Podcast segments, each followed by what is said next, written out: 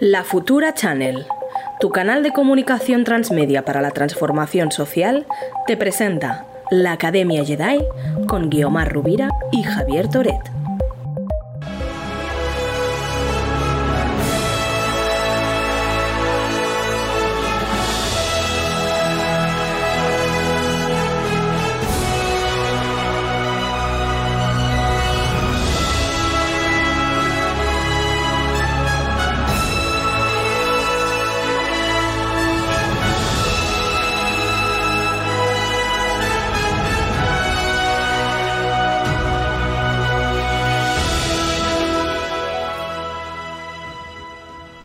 Futurers, estamos aquí, hola Guiomar. Hola, Toret, pues aquí estamos en nuestro curso de Tecnopolítica y Estrategia Digital, empezando el año. Exactamente, ¿cómo estáis, eh, Padawan, Futurers? Aquí os vamos viendo, ya veo que está animado el chat, aquí está la gente saludando, veo que hay piropos y todo.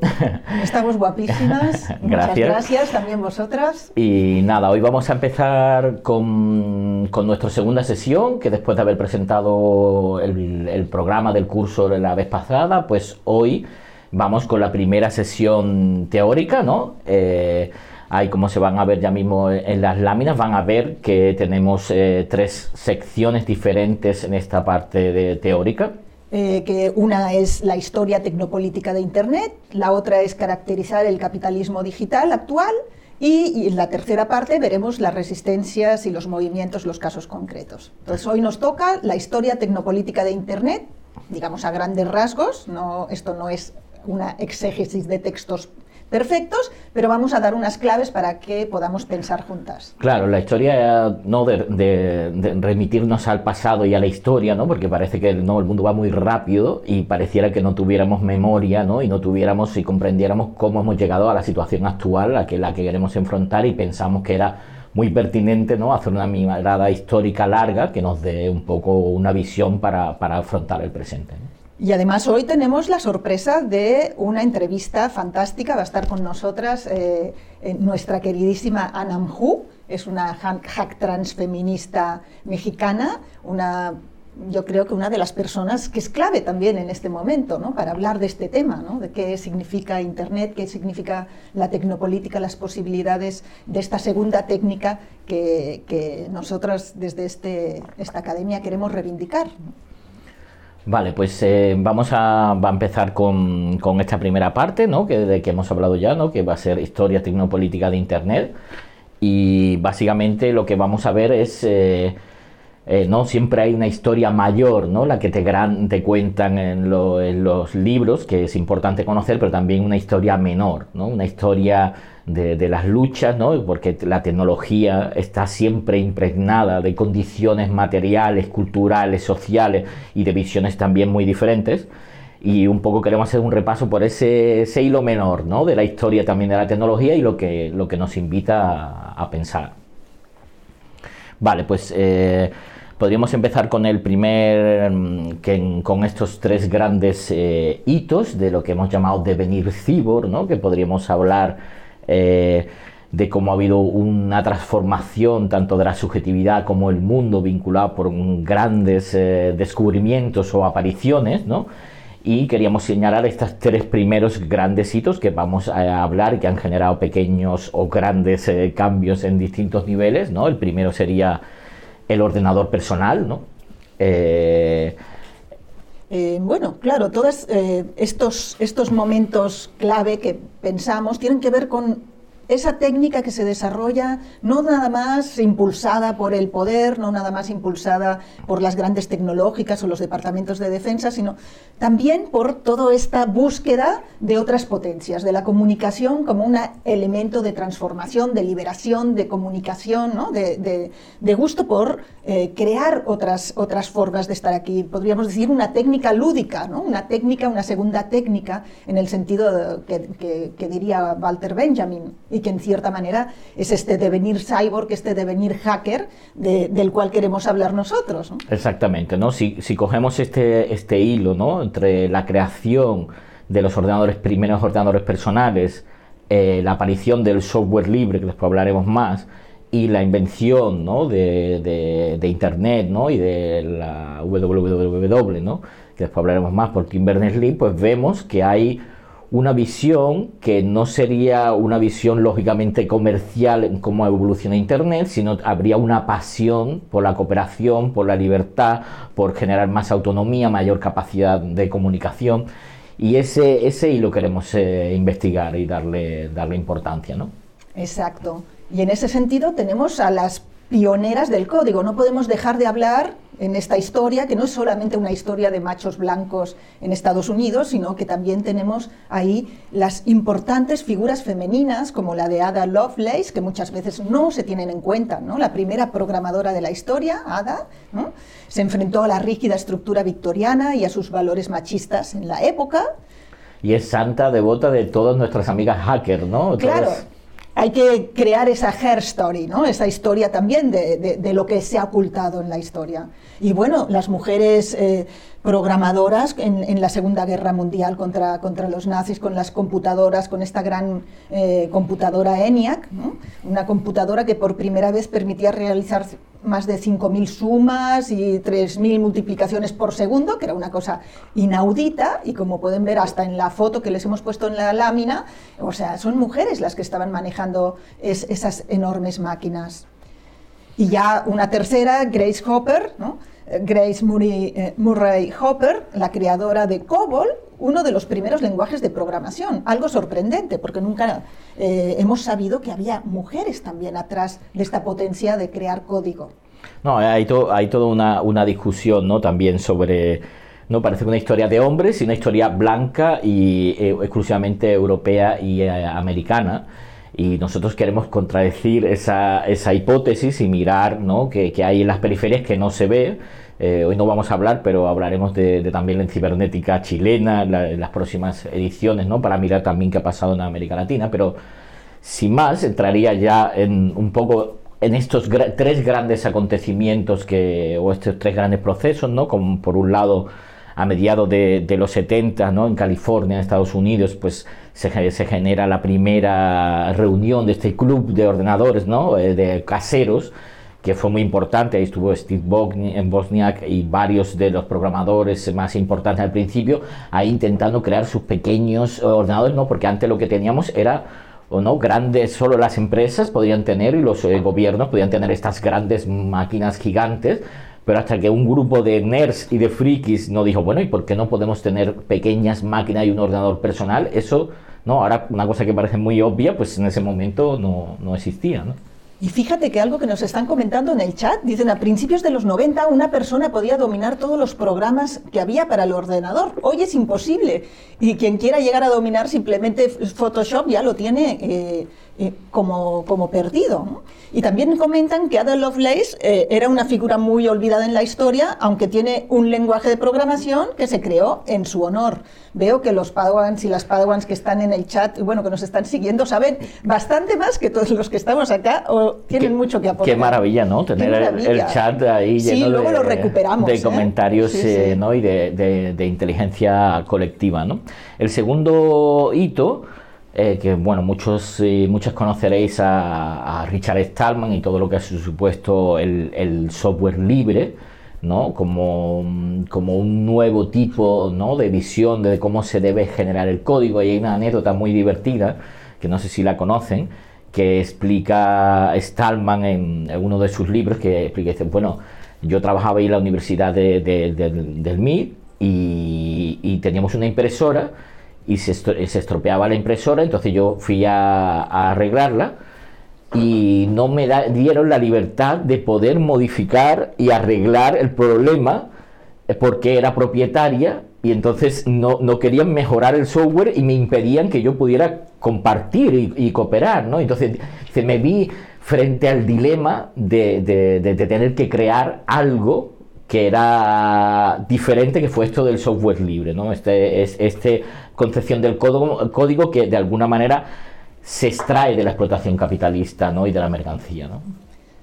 Me parece, además, una puntualización más del chat que nos dicen que Además, Santa Tecla es la patrona de la informática, entonces ahí tenemos una puntualización. A mí me parece muy importante recuperar esto, ¿no? No, no, no nada más existe esa vocación de hacer eh, código o de inventar computación o de lograr vincular las computadoras entre sí para un provecho económico o para la vigilancia o la defensa o, digamos, lo militar, sino que a la vez aparecen todas estas personas que están atrás de las máquinas pensando, jugando, armando y, bueno, que son las, estudiantes, las, investigadoras, informáticos que están ahí jugando, ¿no? con ese espíritu de crear algo, de compartir, el gusto de esta ética hacker que tiene que ver precisamente con hacerlo juntas, hacer cosas diferentes, hacer cosas que nos, sean útiles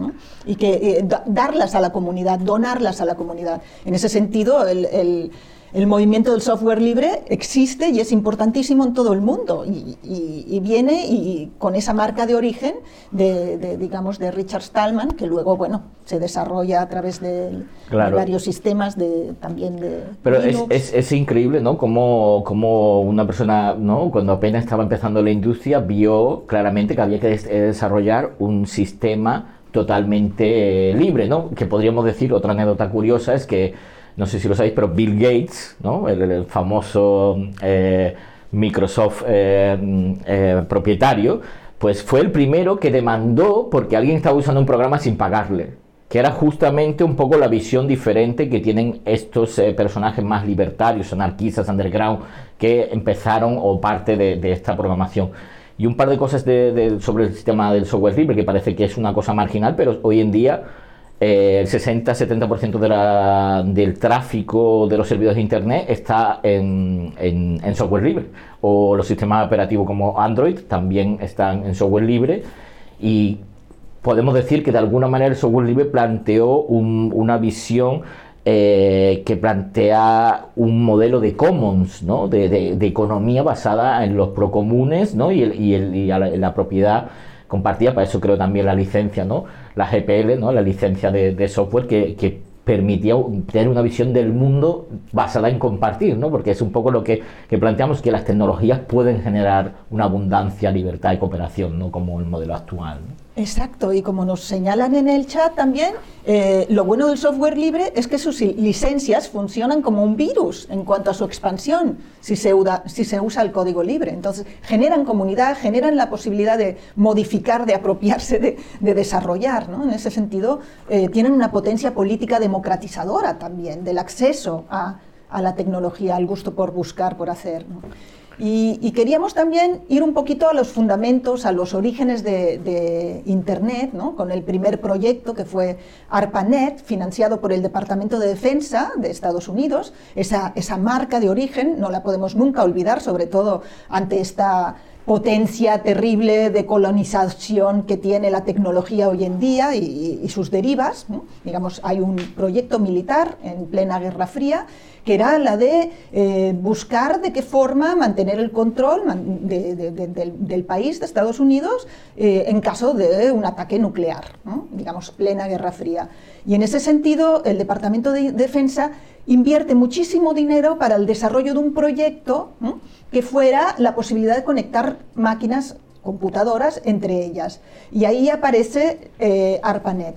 Pero tenemos que distinguir que dentro de este, de este momento, de este momento de la creación informática, eh, el Departamento de Defensa no es simplemente eh, su voluntad la que está fluyendo a través de ese proyecto, sino también todos los eh, tecnólogos, toda la gente, los informáticos, las informáticas, los que están atrás haciendo en las universidades, buscando esas potencias y esas, y esas posibilidades a través de, de conectar ordenadores. Y ahí también participan eh, pues los, doctorantes, las estudiantes, la gente que está ahí, y no podemos olvidar que es un momento clave, los 60-70 en Estados Unidos, de contracultura, de capacidad también de, sentimientos libertarios, de búsqueda de otras vías, la cultura hippie, el rock, el, bueno, digamos, todo ese momento también de, estallido eh, contracultural que permea con, el espíritu hacker, ¿no? lo que será esa otra técnica lúdica que se desarrolla ahí, eso sí, con mucho dinero financiado por el Departamento de Defensa,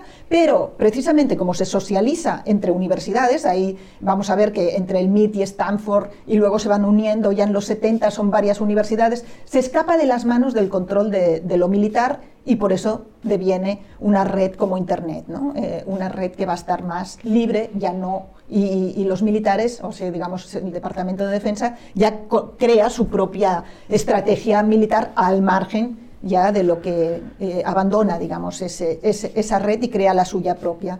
Sí, es, es una historia ¿no? con, con, con, maridajes extraños, ¿no? Hay una parte ¿no? de, lo, de los actores, ¿no? Que hay, eh, creo que era Manuel Castel que hablaba, ¿no? De, por un lado, las eh, comunidades virtuales, por otro lado, los hackers eh, ¿no? y programadores, por otra parte, ¿no? la parte militar de infraestructura, sobre todo de financiación pública, que creo que mencionabas que creo que es clave para entender el desarrollo de... Y después mm, lo que él llama emprendedores, ¿no? que podríamos ser, que son parte de estos también programadores, pero que están imaginando sobre todo cómo construir pues, modelos de negocio ¿no? y cómo, cómo sacar hay una serie que les quería recomendar muchísimo que se llama Hellcat of Fire. Eh, que está en filming y que es, yo creo que es la mejor serie que yo he visto y que he encontrado investigando sobre estos orígenes y esta multiplicidad de, actores de internet. Y bueno, también quería decirles que bueno, ya tienen en la web de la futurachannel.net la presentación que hicimos la semana pasada, también en Spotify y YouTube, pero que vamos a dejar también estas recomendaciones de bibliografía y también de videografía y de documentales. Bueno, y decir algo bien importante, la idea de red, la idea de red es una idea que está atrás de Internet, que está atrás de, incluso de la tecnología, ¿no? Es la voluntad de conexión, la potencia misma del, devenir em, común, de, crear otras formas. Y esta, esta idea de red no nada más em, está en la base de Internet, sino también eh, la RAND Corporation, que es un think tank del gobierno de Estados Unidos, había ya desarrollado la idea de una red distribuida. Eh, Paul Baran había hecho su, propuesta de cómo, de cómo, lograr esta forma de, control, digamos, distribuida, de, enlace, de, que, era el que recomendaba en caso de también de cualquier problema eh, de ataque en la Guerra Fría. ¿no?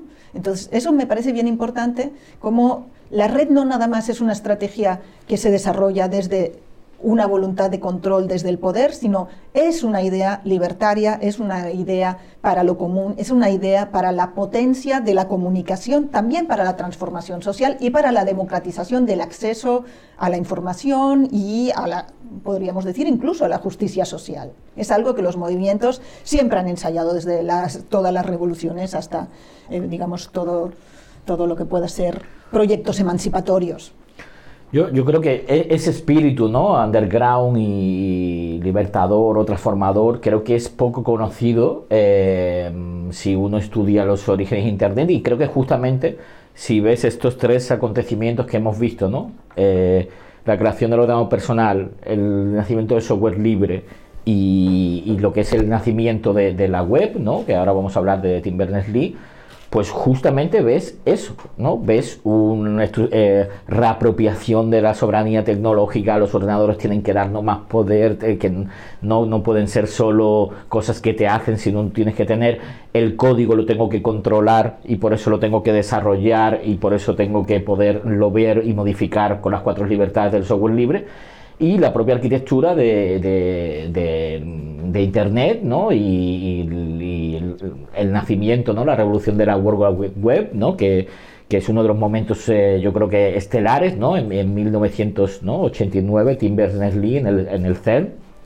pues eh, em, em, licencia con dominio público estos tres protocolos del TCP/IP y la DNS y esto los, los eh, licencia en, dominio público, ¿no? Él podría tener una idea de decir, ¿no? A lo, a lo, a lo mm, eh, Bill Gates, de decir, te págame 0,1 céntimo por cada vez que te conectes a internet, pero él no, él tuvo, tuvo la visión, ¿no? Hay que ver por qué, ¿no? Pero de que eso tenía que ser el dominio público y entonces teníamos una, arquitectura distribuida ¿no? de, Internet más un sistema para navegar que cualquiera podía acceder y podía poner ¿no? esta relación de cliente-servidor y podías un servidor y subía tu página web, que ahora nos parece muy normal, pero en su momento fue una gran innovación. Sí, eso es muy importante, ¿no? La World Wide Web, que permite eso, que todas las páginas web y todo, digamos, puedan conectarse, ¿no? Que puedas acceder a todas ellas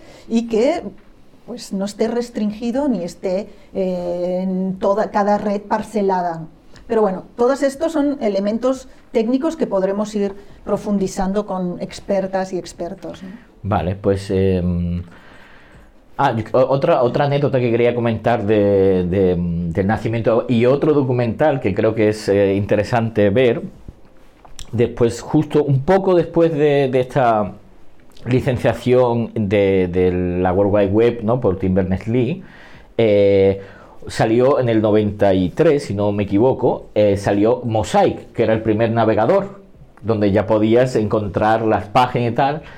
Y, también se ve muy bien en este, en, este documental. ¿no? Hay, hay otro caso que, creo que también es interesante para ver que también hay un documental que, sería, eh, que se, está en Netflix, que se llama El código que valió un millón, que es la historia de unos hackers del Chaos Computer Club de Alemania, que si no lo conocen les recomiendo que lo busquen porque es el, el, laboratorio de hackers más mítico de toda, de toda Europa. Hicieron, entraron ahí en bueno, y en, ese documental eh, lo que se ve es como unos jóvenes del Chaos Computer Club inventaron eh, lo que se llamaba Terravisión, que uno, fueron a Silicon Valley, se lo contaron a unos amigos y casualmente Google lo cogió la idea, lo desarrolló y lo patentó.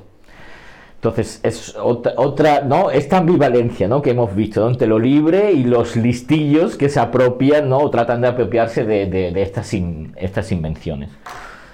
Sí, entonces esa es un poco la tragedia. ¿no? La creatividad está siempre en el, en el espacio libre, pero siempre eh, posteriormente vemos en este sistema que eh, hay los listillos que logran pues, crear de eso un negocio rentable. Y bueno, ya hemos contado un poco los tres tipos de redes. Estamos viendo esta idea de red distribuida, que es la, la idea de, este Paul Baran, de la RAN eh, Corporation, que lo sugiere, y ARPANET, en ese caso, inicia también el proyecto de crear esta posibilidad de vinculación entre computadoras al margen de esta propuesta de Baran, pero en el fondo convergen en el mismo sentido, la importancia de vincular, eh, digamos, computadoras y posibilidad de compartir información, de, digamos, eh, por paquetes y por muchas vías, ¿no? nada más por pasando por un, lugar centralizado eh, y, eso pues es la potencia de una red distribuida. Claro, son esas tres redes ¿no? que, hemos usado mucho esta, esta, imagen porque creo que explica muy bien también como el mundo contemporáneo de alguna manera, ¿no? y incluso a veces las concepciones que tenemos de las cosas. ¿no? Tenemos una red centralizada, ¿no? que es la primera que vemos ahí en la lámina, donde vemos que hay un único centro y todo converge de él, ¿no? que suelen ser los, las visiones más del liderazgo a veces más, eh, eh, dominantes o más tradicionales. Después una red descentralizada donde hay distintos centros. Y después la última modalidad, que es cómo funciona en realidad Internet, que es una red distribuida, aunque también hay jerarquías gigantes, eh, ¿no? Hay nodos gigantes en Internet otros más pequeños, ¿no? Y los nodos grandes siempre van a crecer más por, las propiedades mismas de, de la red, ¿no? Pero esta red distribuida lo que, lo que lleva justamente, que es lo que comentaba Guiomar, es que no... O sea, puedes golpear un nodo, pero aunque cargues con ese nodo, la red sigue funcionando. Es una red que, es resiliente en sí, ¿no? Vale, pues eh, ahora nos vamos a ir... Bueno, y queremos eh, reivindicar también esta cita de Márgara Padilla, una hacker también de acá, del Estado español, eh, que dice la idea de repartir la inteligencia la autonomía por todos los puntos de la red, incluyendo los extremos y las zonas marginales, contradecía todo lo conocido y aplicado hasta ese momento sobre redes, ya que a principios de los años 60 sí había redes de comunicaciones, telégrafo, por ejemplo, teléfono, pero eran centralizadas, con centralitas telefónicas y jerárquicas.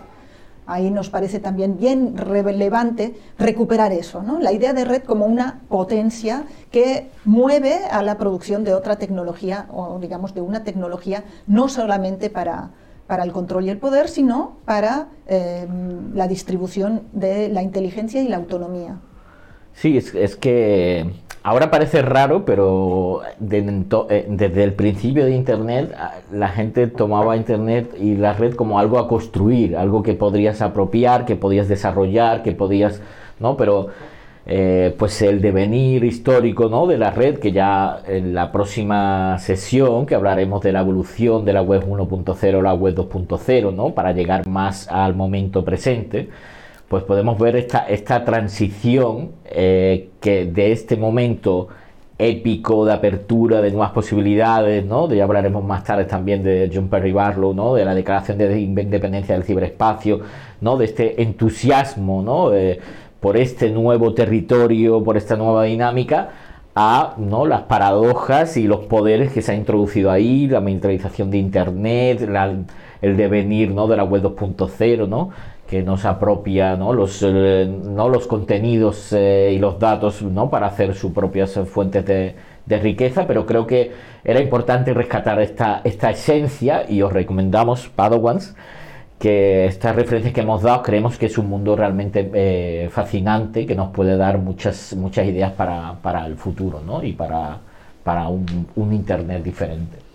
Muy bien, pues del, antes de pasar ya con nuestra invitada del día, que tenemos muchas ganas de platicar con Anamhu, eh, tenemos algunas preguntas o no sé si, si hay alguna pregunta. A, ver, si quieren. Si, le podemos pedir a producción, ¿no? Que, nos pase sus rayas si tienen algunas preguntas por ahí.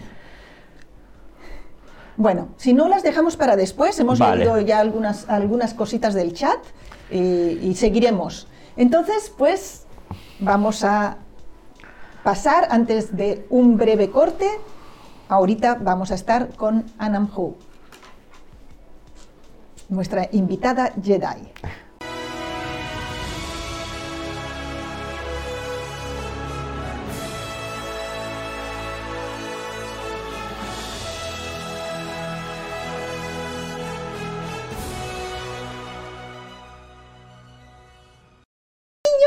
Verte.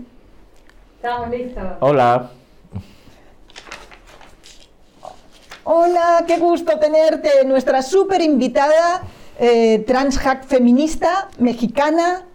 Eh, ella es bióloga, tiene un posgrado en ecología acuática y se dedica sobre todo a apoyar en tecnología a defensoras de derechos humanos, periodistas y tiene además una gran capacidad para hacer mapas, cosa que me parece que es súper importante, eh, esta cartografía alternativa que, queremos que nos cuentes. No sé qué, cómo te gustaría presentarte. Pensamos que formas parte de esta tradición de la que hemos hablado, de esta tradición hacker, de esta voluntad libertaria, digamos, que trabaja con la comunicación, con la tecnología, con la posibilidad de distribuir saberes. Sí, yo creo que siempre presentarte como hacker es un poco intimidante, ¿no? De, ¿y quién es un hacker? ¿No? Es como estas figuras. Y yo siento, bueno, un poco más allá de, de reconocer, ¿no? Todo el conocimiento de las personas que tienen estas habilidades técnicas, si reconocemos a como hacker aquellas personas que están interesadas en cuestionar el sistema, los sistemas de poder que existen, las estructuras de poder, tratar de transformar, crear otras formas alternativas de conocimiento que son como más comunitarios, definitivamente me siento identificada como hacker, ¿no? Y creo que en los últimos años, pues me siento muy identificada con el transhack feminismo, que creo que es una apuesta eh, muy política de imaginar lo hacker, ¿no? De decir lo trans como lo transitorio, lo transformador, lo trascendente, todo lo que nos implica este prefijo de, trans, ¿no? Eh, el, lo hack como esto de poder cuestionar las estructuras de poder, pero además hacerlo de una forma, em, ¿cómo decirlo? Eh, pues entre sistemática, entre eh, talachuda, como de estar ahí, ¿no? Como dándole duro a la cosa hasta entender, hasta transformar, hasta deconstruir y el feminismo que me parece que es una, una forma de poder cuestionar todas las asimetrías que existen en el mundo y de poder encontrarnos desde un reproducir la vida, ¿no? Entonces, por eso es que para mí esta apuesta del transhack feminismo es importante. A mí me encantaría, eh, si nos puedes contar un poco cómo has visto, cómo has vivido, ahora sí, desde la experiencia encarnada, porque estamos hablando de los últimos 30 años y digamos, eh, es algo que tú has vivido a lo largo de tu biografía. ¿Cómo ha sido tu interés o cómo crees que se crea ese interés por las potencias de la, informática, de la tecnología, de la programación y a la vez cómo eso se vincula con, con una posición política, con una ser política? Y, de qué manera eso también genera espacios de reunión, de encuentro y de potencia común. ¿Cómo podrías contarnos esto en, la, eh, en tu propia trayectoria o qué te gustaría destacar de ello? Ay, pues qué pregunta tan bonita. Yo creo que hay muchos frentes, muchas formas de contestar esta pregunta y que definitivamente sí tiene que ver con, con un asunto de cómo experimentaste la tecnología, ¿no?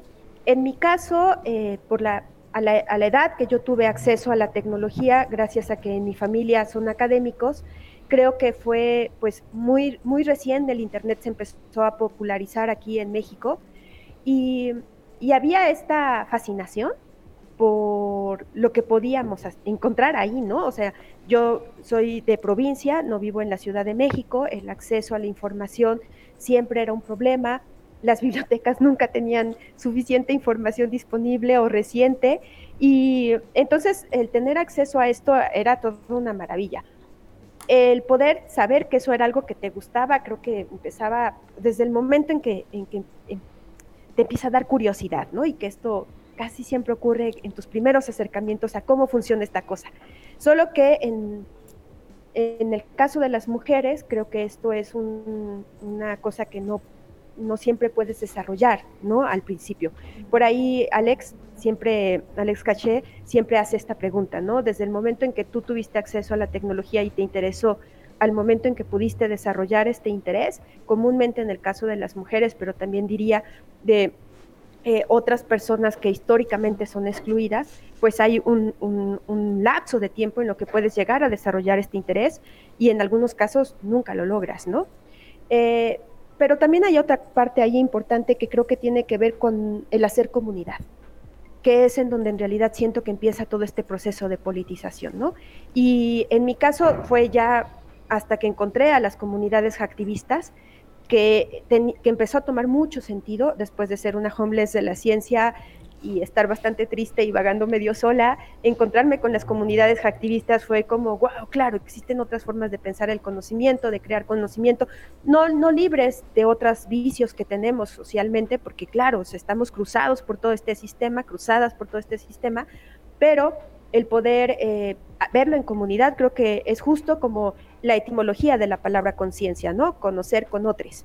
Entonces, la conciencia no existe si no conocemos con otros, así que no podríamos politizar si no estamos haciendo en conjunto y por eso de ahí la importancia ¿no? de hacer todas estas exploraciones desde el hacer conjunto. Eh, pero creo que, por ejemplo, pues justo la historia de 4Chain nos da esta visión de cómo es posible que eh, pues se puedan desarrollar estos intereses desde otros lugares, ¿no? Eh, desde comunidades que en apariencia se juntan como hacer pandilla, y de repente darse cuenta que hay cosas que son injustas y empezar a decidir transformar estas cosas.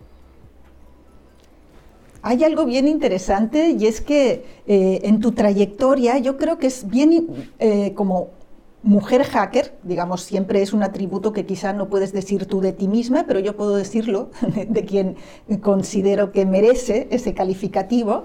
Eh, por ejemplo, Fernanda Briones te puso un, nombre muy bonito, que es mujer nodo. O sea, Anamhu es mujer nodo. ¿Qué quiere decir eso de compartir, de extender las herramientas, de, ayudar a otros, a otras? A entrar en, este, en esta dimensión de la importancia de lo tecnológico, de la importancia también de la vigilancia y de la seguridad digital. Eh, ¿Cómo crees que, tú has podido aportar a, esta, a este espíritu hacker? En, esta creación también de herramientas para eh, entender la tecnología, la importancia de, la potencia y también el cuidado mismo que, que tenemos que tener con ella. ¿no? No sé si me puedes contarnos un poco más de esa experiencia, mujer nodo, además enlazadora de mundos, ¿no? entre aquí y allá. Ay, qué bonito. Nunca, nunca había escuchado a la Fer que, comentaba eso. Es, muy bonito eh, poder escucharlo. Yo creo que la cuestión también tiene que ver con el momento histórico, ¿no? Que me ha tocado estar y siento que era un momento en el cual de por sí eh, nosotras estábamos buscando hacer red, ¿no? En el caso particular de México tiene que ver con un momento en que la comunidad activista estaba creciendo, también ante las necesidades que existían de organización social, ¿no? O sea, todos los movimientos, después del zapatismo, eh, muchos movimientos ya estaban en el proceso de hacer radios en Internet, de tener sitios web, de utilizar las tecnologías para difundir sus causas y la comunidad activista había logrado un mínimo de infraestructura, un mínimo de, coexistencia, como para poder empezar también a tener estos procesos de intercambio. Y, en ese momento es que también yo llego a esta comunidad activista y, bueno, empezamos cuestionándonos desde el cómo es la participación de las mujeres, pero también eh, junto con el resto de la comunidad, cuál es el papel que queremos jugar en este México que se estaba poniendo como lo que, pues que ya veíamos que venía lo que es ahora y que es un proceso bastante doloroso socialmente. Es un, es un, fue, lo recuerdo muy bien, preguntas explícitas que nos hicimos, ¿no? cuál es el papel que queremos jugar en este México que está doliendo. Y de manera también regional en América Latina, pues un poco es lo mismo, ¿no? Vivimos en una América Latina que eh, está en constante transformación, con mucha potencia, pero al mismo tiempo inestable, al mismo tiempo con muchos intereses en contra de la autonomía, con muchos intereses sobre sus recursos. Entonces, bueno, era un momento en el cual eh, pues era pertinente que eh, estas relaciones.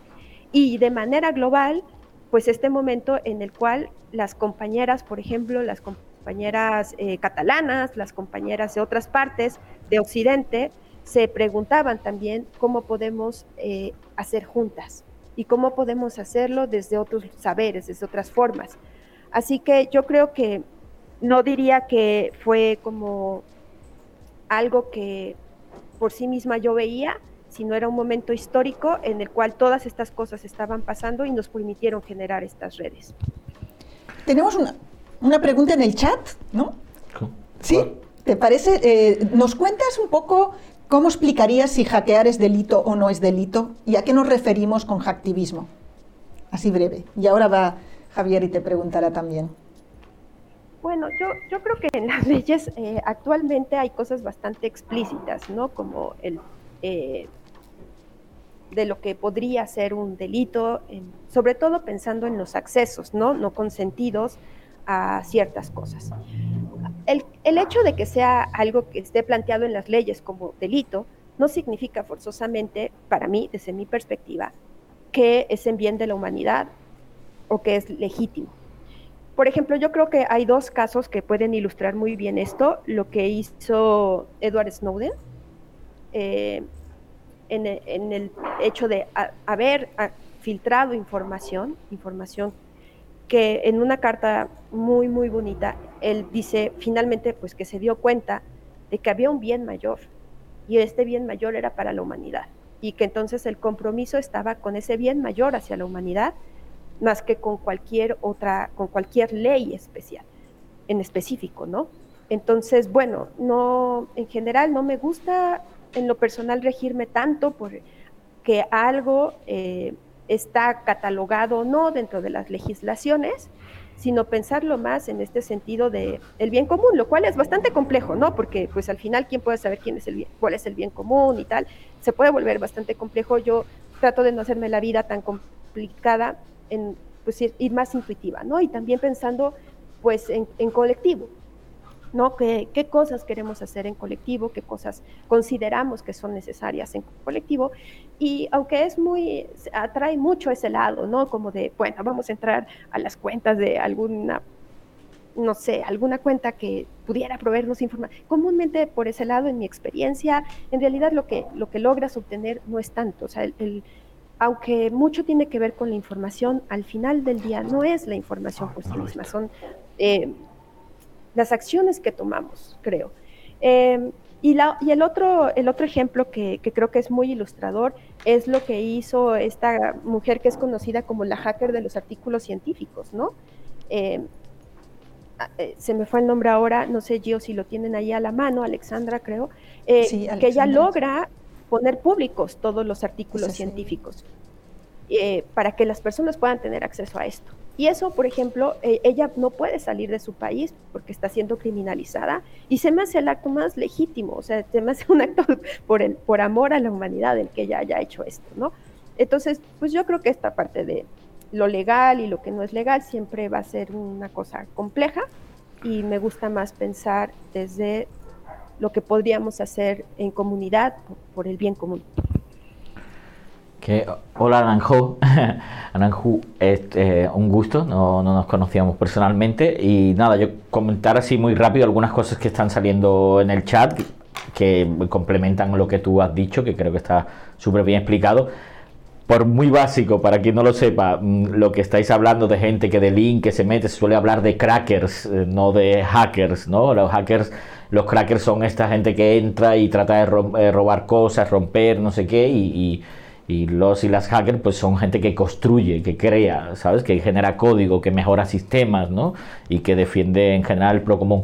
Yo quería retomar un poco los temas, eh, porque han salido temas en el chat que no vamos a olvidar, pero me quería volver un poco a, a conectar, ¿no? Tu entrevista con un poco las cosas que hemos hablado vinculado un poco a la cultura, ¿no? La cultura que ha generado ¿no? el, mundo hacker, ¿no? Por ejemplo, estas frases de nunca ser, hay que em, resolver un problema dos veces, ¿no? Que es como una, una máxima que la gente que no conoce ese mundo eh, pues no conoce, pero que para mí han sido muy importantes en mi, en mi experiencia y mi trayectoria, ¿no? De, a la hora de comprender, pues, eh, formas de, de, hacer, ¿no? Eh, también hay, hay, una diferencia, ¿no? Escuchaba a Marga Padilla, ¿no? Que ponía un, buen ejemplo, ¿no? Frente a la relación también con, con, los movimientos sociales, que los que la gente era los, los y las hackers son productivos, producen cosas, es una comunidad de hacer cosas, de producir cosas y no tanto como la cultura que hay más en los movimientos sociales que es de hablar, ¿no? Y después viene el hacer, ¿no? Hay como una cosa del duismo, ¿no? del hacer, y quería preguntarte ¿no? sobre que podías desarrollar un poco más cuáles son estos eh, valores o cuáles crees que son estos valores de esta cultura del hackerismo del bien. Sí, yo creo que me, encanta lo que acabas de decir porque efectivamente sí me reconozco en este sentido de una comunidad que le gusta más el, el pasar a hacer cosas y que pueden ser cosas bueno, por ejemplo, desde el lugar en el cual yo experimenté más eh, el poder hacer hacktivismo, creo que, bueno, son dos lugares, la comunidad del Hack Meeting México, pero también desde una colectiva de la que soy parte en la ciudad en la que vivo, que se llama Acción Directa Autogestiva, y en, en la colectiva decíamos que hacíamos lo que hacía falta. Esto es que de pronto, al pensar en este hacer, muchas veces nos especializamos, ¿no? yo voy a hacer desde las computadoras, voy a hacer desde mejorar un programa, cosas de ese tipo. Sin embargo, a la hora de estar trabajando en esta colectiva, una de las cosas que nos dimos cuenta es que esto era una limitación, porque al final eh, los saberes que desde donde los habíamos aprendido, eh, más desde la academia, nos habían fraccionado como individuos, como seres humanos, ¿no? Entonces, pues no sé, si te dedicas a las letras, si te dedicas al arte, si te dedicas a las ciencias sociales, y que había que romper un poco como esto. Y a nosotros nos gusta, bueno, mm, discutíamos mucho la palabra zapatista porque pensamos que siempre da luz sobre, la, sobre las discusiones y los zapatistas decían dejar de ser para volver a ser. Y a nosotros nos tomaba sentido en la, ya en la, en la experiencia de la colectividad que a veces tenías que soltar lo que sentías que eras y en este caso pues el definirte, ¿no? Como yo venía de la biología, como una científica, dejar de definirme desde ahí para encontrarme en tratar de intentar hacer desde otros lugares que a veces no me eran cómodos, para después encontrarme nuevamente en lo que soy y que tiene que ver con este amor a las tecnologías. Fue un proceso muy, eh, muy inesperado. Y en, este, en esta cosa inesperada de tener que hacer, creo que ahí hay que reconocer también las necesidades de la comunidad, ¿no? Y a veces no sé, lo último que necesitan es un experto en hacer sitios web o en poner redes. a veces lo que se necesita es alguien que se levante a barrer porque viene la asamblea, ¿no? Entonces, de pronto fue como, está bien, es lo que toca. Y creo que eso también en la comunidad del Hack Meeting México era lo que veíamos. O sea, para poder tener nuestra, nuestra reunión anual, lo que hacía falta era preparar cómo íbamos a hacer la comida, cómo íbamos a convocar, quién se iba a encargar de abrir, quién, como todas estas cosas esenciales para la reproducción de la vida y que muchas veces dejamos fuera. Y ya que tenemos estas cosas resueltas, entonces tenemos justo los espacios en los cuales podemos también discutir de otras necesidades que hay, ¿no? Como por ejemplo levantar una red interna para poder trabajarla, compartir cómo se hace todo esto. Eh, realmente yo creo que cuando las personas participan de estas comunidades, pues te das cuenta que por momentos es tan luminoso que es como una gran fiesta. Es un encuentro de celebrar estar juntos y en donde todos vamos intercambiando información y conocimientos y podemos ir eh, aprendiendo y construyendo. Después existen otros momentos que tal vez pueden ser como más eh, solitarios, en los cuales también podemos trabajar todo el tema de ya muy específico, ¿no? De, por ejemplo, si hace falta hacer un programa para resolver determinada cosa. Em, y creo que es un ir y venir entre estos dos momentos. Sí, a mí me parece muy importante esto, la, posibilidad de atrevernos, ¿no? Atreverse a ser y a ser juntas. El do it together este es clave y es una aportación, yo creo, del feminismo a la cultura también del do it yourself, ¿no? que tiene que ver con este espíritu también hacker, este espíritu punk, de hacer lo que se puede con lo que se tiene a mano, de no esperar la autorización, de no esperar esa autoridad, de no poner nombre, de no poner firma necesariamente para destacar o para, para, darle relevancia a lo que se da, ¿no? a lo que se dice. Entonces, me parece eh, la reflexión sobre el autor y la autoridad como una clave muy importante. Y la, reflexión sobre el juego también, y sobre la capacidad de compartir y de copiar. A mí el tema de copiar, que es algo que está tan penalizado porque parece que las palabras, el conocimiento siempre es de alguien, ¿no? las cosas siempre son propiedad de alguien, en cierta manera esta nueva cultura eh, propia de las redes tiene que ver con el remix, la posibilidad de hacer, apropiarse, decir, para, para poder hacer algo juntas, ¿no? Y para poder de veras, o sea, trascender de alguna manera las limitaciones de la autorización. Solo el experto puede hablar, solo la persona que tiene el título puede pensar. Y en ese sentido me parece clave cómo en el espacio de los hackers y de, y de los, los, el hacktivismo, eso eh, pues se ha vuelto también un espacio de, interlocución con otras comunidades y con, y con movimientos sociales.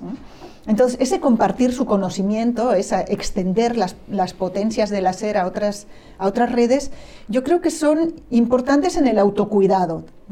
Yo creo que la comunidad hacker ha sido eh, clave en México, yo creo que en América Latina, para advertir de que también los espacios digitales no son necesariamente espacios siempre seguros. ¿Qué nos podrías hablar del tema de la seguridad digital, de la importancia del el autocuidado en las redes? Y a esto añado una pregunta de Chabela eh, Goldman, que está por ahí, que es, eh, ¿cómo definirías la comunidad transhack feminista en América Latina? ¿Hacia dónde va? O si podemos hablar de una comunidad transhack feminista. Ya te he puesto dos preguntas en una. Gracias. Bueno, yo creo que además en este momento en América Latina justo es un momento bastante difícil. Por ejemplo, en el caso mexicano tenemos uno de los eh, de las tasas más altas de homicidios contra periodistas, de ataques contra defensoras, defensores de la tierra, del territorio, periodistas, en Colombia también, vimos lo que ha pasado en Chile, en fin, como podríamos hacer una larga lista de, todas las problemáticas sociales de, que hay en América Latina, que, va, que han ido acompañados también de información sobre cómo se han utilizado eh, las redes para poder estar haciendo vigilancia sobre estos y estas defensoras, ¿no? En el caso particular, pues se ha dado a conocer, ¿no? De software como Pegasus que se ha estado utilizando, de plataformas como Pegasus que se han estado utilizando para poder hacer esto. Entonces, por ese lado es bastante complejo. En, eh, por ejemplo, un agente, eh, no recuerdo si era de la CIA o de la DEA, recientemente había dicho que casi todo el software de vigilancia, si te querías hacer si querías entrar en el mundo de la vigilancia, tu empresa quería entrar en el mundo de la vigilancia, pasabas por México para vender tus paquetes y aquí te los compraban, ¿no? A, a, esa magnitud, o sea, somos justo un lugar en donde se prueban cualquier tipo de tecnología. También importante decir que han salido reportes los últimos años de cómo el crimen organizado tiene su propia infraestructura, ¿no? Su propia red de telefonía, por ejemplo. Entonces, una, un defensor, defensora podría pasar por una comunidad y estar conectada a las redes del crimen organizado. Entonces, realmente es súper preocupante toda la parte de, el cómo se hace uso de la vigilancia para utilizando la, la, tecnología para estos defensores, defensoras. Por ese lado había como una gran preocupación de nuestra parte. También había, hemos visto cómo se ha hecho uso de la censura, ¿no? Para bloquear las campañas, para bloquear los sitios web. Otra, otro problema más, ¿no? Para pensarnos en cómo eh, hay eh, estos intentos de, de, limitar lo que hacen los defensores, defensoras. Eh, y entonces había como una gran preocupación por tratar de ayudar a evitar, mitigar estos, estos riesgos digitales y buscar desde dónde. El problema es que el discurso de la seguridad digital, por más que desde los derechos humanos se ha intentado transformar en una seguridad holística, creo que todavía sigue quedando corta en un vocabulario que puede venir desde las empresas, como más desde la ciberseguridad o desde el militarismo. Entonces la pregunta es cómo desde América Latina podríamos hacer una transformación de este lenguaje para empezar a hablar en otros términos, ¿no? Porque además es, es crucial para poder imaginar y hacer diferente. Entonces, de ahí que siento ha habido un esfuerzo bien grande de pensarnos la seguridad digital desde nos, nosotras, desde nuestras comunidades, y ahí creo que una de las grandes aportaciones es empezarlo a pensar desde los cuidados digitales colectivos. Empezar a transformarlo pasando por lo que en México se llama autodefensa feminista, por este filtro de la autodefensa feminista, creo que en Colombia se le llama más bien defensa personal feminista, pero es como esta transformación de imaginarnos desde cómo nos estamos defendiendo a pasar a cosas más luminosas de cómo construimos y creamos, sobrepasando todas estas redes que nos pueden censurar o de las cuales nos pueden vigilar. Entonces yo creo que por aquí hay, es todo un mundo que vale la pena explorar, pero que va un poco enfocado a pensar en que no queremos, o sea, ha habido una gran lucha para no pasar a la, a la clandestinidad. O sea, en América Latina se ha vivido la clandestinidad, igual que en otras partes del mundo, y, y, no es la apuesta, la apuesta sigue siendo en poder dar una lucha pública, en poder seguir siendo públicas en esta lucha que estamos haciendo, pero con cuidados, con muchos cuidados, con amor, con, no ser inocentes, y eh, bueno, la segunda, la, no, no, sé si habría, quisieran profundizar en algo en este sentido. ¿Y cuál es la apuesta del transhack feminismo? Yo creo que como tal el transhack feminismo no es totalmente retomado en América Latina. Creo que en América Latina se ha pensado más de, desde el hack feminismo. No estoy muy segura por qué. Eh, en algún caso me pregunto si tiene que ver también con problematizar más lo trans y con las identidades del biocuerpo y del género, como que creo que también en América Latina pues estamos en una discusión de esto, pero no le hemos dado igual que en otras partes del mundo.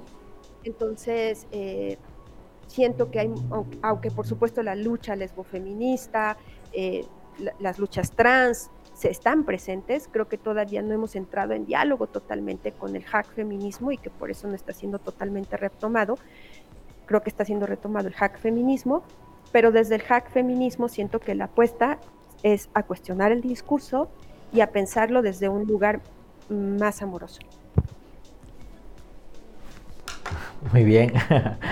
Bueno, creo que, que, estamos llegando más o menos a nuestra hora. Voy a hacer eh, la última pregunta. Quería que preguntarte, ¿no? Como si miramos en estos 30 últimos eh, años, ¿no? De esta evolución, ¿no? De la red que hemos hablado y la función, ¿no? De, la gente, ¿no? De hacker o programadores, programadoras, ¿no? Que, que han, que han contribuido ¿no? a intentar eh, dar una orientación diferente ¿no? al mundo de la tecnología para que sirva para la, emancipación.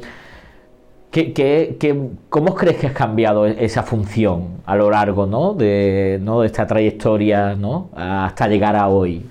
Eh, o, qué cosas recoges de, de, esas eh, personas fundadoras ¿no? que, aportaron su, su granito de, arena ¿no? para que hubiera ¿no? una posibilidad de una tecnología diferente. Bueno, creo que si lo vemos como en un sentido muy práctico, el poder pensar en todas estas trayectorias al día de hoy es súper relevante porque muchas de las cosas que usamos hoy en día vienen justo de esas trayectorias. Por ejemplo, pienso en el cifrado, ¿no? Eh, como una de las cosas que, que, jóvenes anarquistas empezaron a construir pensando en que era, iba a ser necesario para un mundo libre. Entonces creo que en términos prácticos podríamos, el, o cosas que desafortunadamente fueron comercializadas, pero que vienen de ese hacer común, ¿no? Como algunas redes sociales existentes, redes sociodigitales existentes. Sin embargo, pienso que si salimos del sentido práctico y lo pensamos más Em, desde una perspectiva filosófica, quisiera concluir con una anécdota con un filósofo de la liberación, Euclides André Macé. Este filósofo de la liberación, trabajando con redes de, economía solidaria, se dio cuenta que no podía utilizar eh, pues los programas informáticos que todos estaban usando por pues por congruencia, ¿no? Y entonces se puso a aprender a programar y empezó a conocer el software libre, incluso tiene ahí una declaratoria con Richard Stallman que es muy interesante, y en una vez con este filósofo de la liberación, él me hablaba de cómo si pensamos que desde el marxismo el ser humano es reconocido por su trabajo, es una forma en la cual nos, hacemos parte, somos parte de una sociedad, no pensando en un trabajo capitalista, ¿no? sino pensando en cómo socialmente nosotras, nosotros nos integramos a la sociedad, a nuestras comunidades, pues tiene, va muy ligado en, el trabajo y, también entendiendo que trabajo debería ser también eh, entendido de más formas que aquello que produce algo en, en, alguna economía concreta, como en el capitalismo, ¿no? Él, él decía, bueno, finalmente es esta forma en la que nosotros entregamos nuestro amor a nuestra comunidad. Entonces, creo que si lo pensamos a lo largo de 30 años, estamos pensando en cómo seres humanos han entregado su amor, su convicción, porque esta sociedad puede ser mejor. Así que yo lo diría en esos términos. ¿Qué es lo que estamos viendo? Es una lucha de seres humanos que aman a la humanidad y que creen que podemos ser y hacer mejor. Maravillosa. Bueno, fantástica, fantástica conclusión para este programa, maravilloso. Y pues te agradecemos muchísimo, Anamhu, que hayas estado con nosotras. Muchas gracias por tus enseñanzas padawans. Y nada, pues ya ahora despedimos a Nanju, nos queda la última sección ya cortita del programa. Muchas gracias a Nanju y, mandamos ahí abrazos. Y nada, vamos a ir a nuestra última sección del programa y muchas gracias.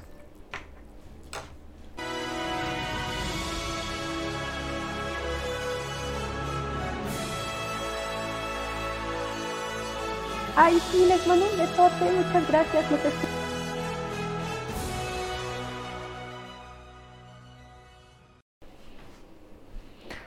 Bueno, tenemos ahora nuestra, nuestra última sección eh, de nuestras enseñanzas Padawan, que ya es una, una habitual en nuestro, en nuestro programa. Vamos a empezar, no, no podía ser de otra manera. Vamos a esperar que nos pongan aquí en el slide nuestros compañeros con pues una de las protagonistas de hoy, ¿no? Sí, no podemos hoy dejar de citar otra vez a Ada Lovelace, que si se fijan en su nombre trae el amor.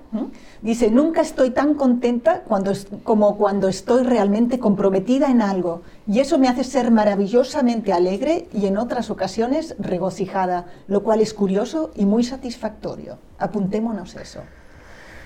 Vale, pues eh, después de Adolf Late queríamos destacar a, John Perry Barlow, ¿no? que es autor de, esta famosísima declaración de independencia del ciberespacio, ¿no? que empieza eh, justo en esta época que hemos hablado ¿no? de, efervescencia ¿no? de la red y por los gobiernos del mundo industrial. Eh, vosotros cansados de gigantes de carne y acero, vengo del ciberespacio, el nuevo lugar nuevo hogar de la mente.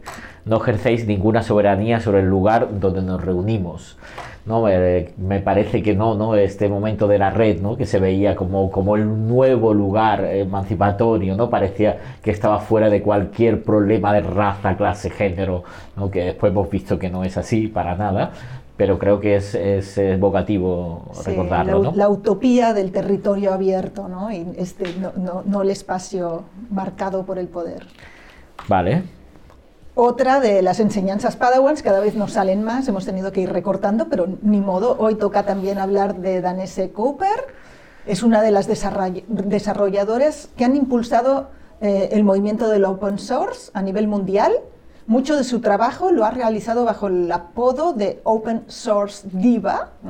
Cooper eh, colaboró con la Fundación Wikimedia como directora en tecnología.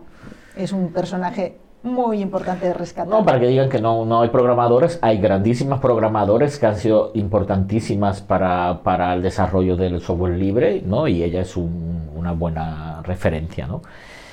Y para acabar, no podíamos acabar de otra manera, eh, hace dos días, ¿no? Eh, el 11 de se cumple, enero. Se cumple nueve años que, que eh, murió Aaron Swartz, que para quien no lo conozca es un programador, hacker, activista americano que se suicidó tras una terrible campaña de bullying y acoso eh, por parte... Legal, además estaba en encierro domiciliario por poner a la disposición pública eh, toda una base de datos de artículos académicos producidos en universidades financiadas muchas veces por dinero público. Y nada, pues con, hay otro, otro documental que se llama Internet Savoy, que es un gran documental sobre Aaron Swartz, realmente una persona visionaria que, que admiramos mucho y es referente para nosotras y creemos que es una buena manera de acabar nuestro segundo programa. ¿no? Y fíjense que viene muy ad hoc con la pregunta que se ha hecho sobre eh, si lo hacker es legal. Aquí dice Aaron Schwartz, rescatamos esa frase suya, no hay justicia al cumplir leyes injustas es hora de salir a la luz y, siguiendo la tradición de la desobediencia civil, oponernos a este robo privado de la cultura pública. Algo que nos hace pensar a todas hoy. Pues sí, pues con esto nos, nos vamos a despedir. Muchas gracias, Guiomar. Ha sido fantástico esta, esta sesión. Ya os decimos que vamos a tener una próxima sesión de la Academia Jedi en dos semanas. Eh, que ya os avisaremos con los invitados y que podáis seguir nuestro curso, que estamos... Eh, eh, sacaremos este material para que esté en Spotify, en YouTube y también colgaremos en la web de la futurachannel.net nuestra presentación. Y, nada, sí, vamos a hacer un raid a nuestro. Ah, sí, perdona. Solo, es que en el chat dicen Bárbara Toens, una de las primeras mujeres hackers rockstar del Chaos Computer Club de Alemania. Genial. Y nada, vamos a hacer una raid para nuestra familia de Spanish Revolution, que está ahí emitiendo también, así que os mandamos para allá, que estamos con hasta el coño de, con Marina Lobo, que es maravilloso. Si no conocía el programa, os recomiendo muchísimo. Y nada, eh, que a la fuerza os acompañe.